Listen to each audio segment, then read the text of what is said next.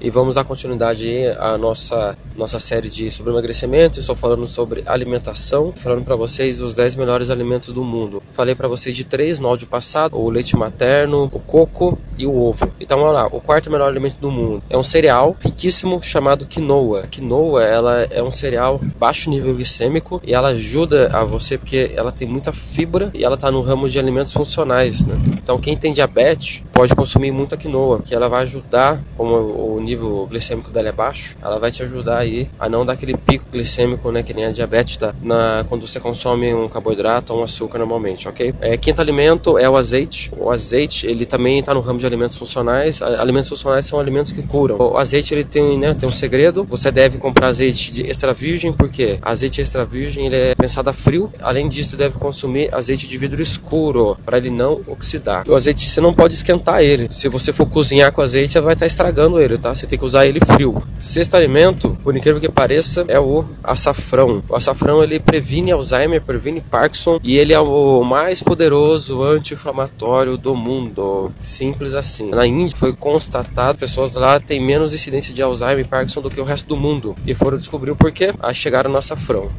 É muito bom consumir açafrão e o curry. O curry é o açafrão com pimenta do reino, né? Pimenta do reino ela aumenta em 10 vezes o poder do açafrão. Então vamos lá agora para o próximo alimento. Ah, o próximo alimento se chama abacate. O abacate é, é uma fruta rica em gordura e essa gordura ela tem um poder de fazer o mesmo processo do corpo, fazer o corpo entrar em cetose, tá bom? Isso faz com que o corpo queima gordura, além de ser rica, né, em ômega 3, ômega 6, que são óleos, gorduras benéficas para nossa saúde. O abacate também está no ramo de funcional, porque ele cura e ajuda a eliminar muitas doenças que nós possuímos. Então, se você aí é, tem colesterol alto, você deve consumir abacate, ok? Vamos aí para o próximo alimento. O próximo alimento se chama batata doce. A nossa querida batata doce, tá? Ela tem roxa, tem branca, ela é excelente para a saúde, é um alimento também de baixo nível glicêmico. O que, que, isso quer dizer? Isso quer dizer que o seu, quando você consome, seu nível de açúcar não vai lá nas alturas, entendeu? E seu corpo vai liberando energia. Próximo alimento é uma proteína, né? A, a carne de porco é um alimento super saudável